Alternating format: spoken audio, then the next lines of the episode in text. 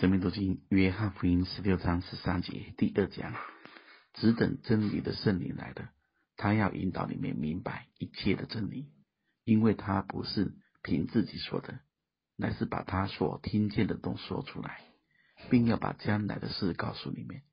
他要荣耀我，因为他要将授予我的告诉你们。仿佛所有的都是我的，所以我说他要将授予我的告诉你们。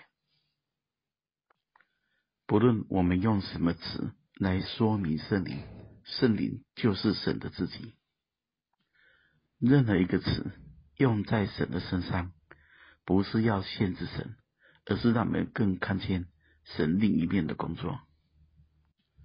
他能带人为罪、为义、为审判，自己责备自己。他能用说不出来的叹息为人祷告。他能成为人及时的帮助，他能引导我们进入一切的真理。既是灵，自然不受时间、空间的限制。他不凭自己说，他也不会凭自己说，因为真理就是圣灵，圣灵就是神的自己。我们要知道。主耶稣站在子的地位上，就显出顺服，要成全十字架的救恩；而圣灵是神的第三个位格，站在灵的地位上，他是要荣耀主，并且不凭着自己说，圣灵只说出他所听见的，只说出主要他说的，并且。要把将来的事告诉你们，这个将来的事也是出于神，是神要他去执行，要他去说的。大家再仔细看十四节说的，因为他要将授予我的告诉你们。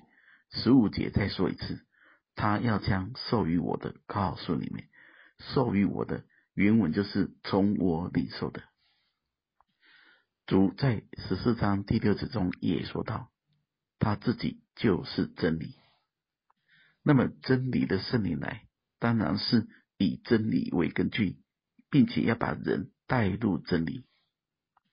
这里提到将来的事，大家要清楚，这一个部分已经越过了使徒的时代，圣灵的工作会持续。不断的工作与说话，直到主再来。而这将来的事，也不是人随意的凭自己的感觉、经验去做定论。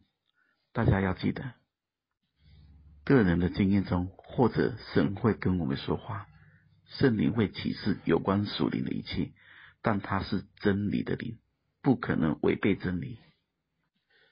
而且十四节说，他要荣耀我，圣灵把我们带回真理，圣灵要人专注基督，圣灵要荣耀神的自己。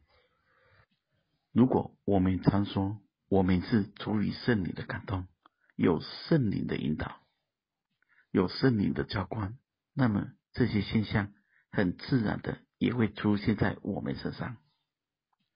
最后，我们来思想罗马书。第八章第五节的话，因为随从肉体的人体贴肉体的事，随从圣灵的人体贴圣灵的事。愿我们都活在圣灵的引导中，体贴圣灵的事。愿神赐福大家。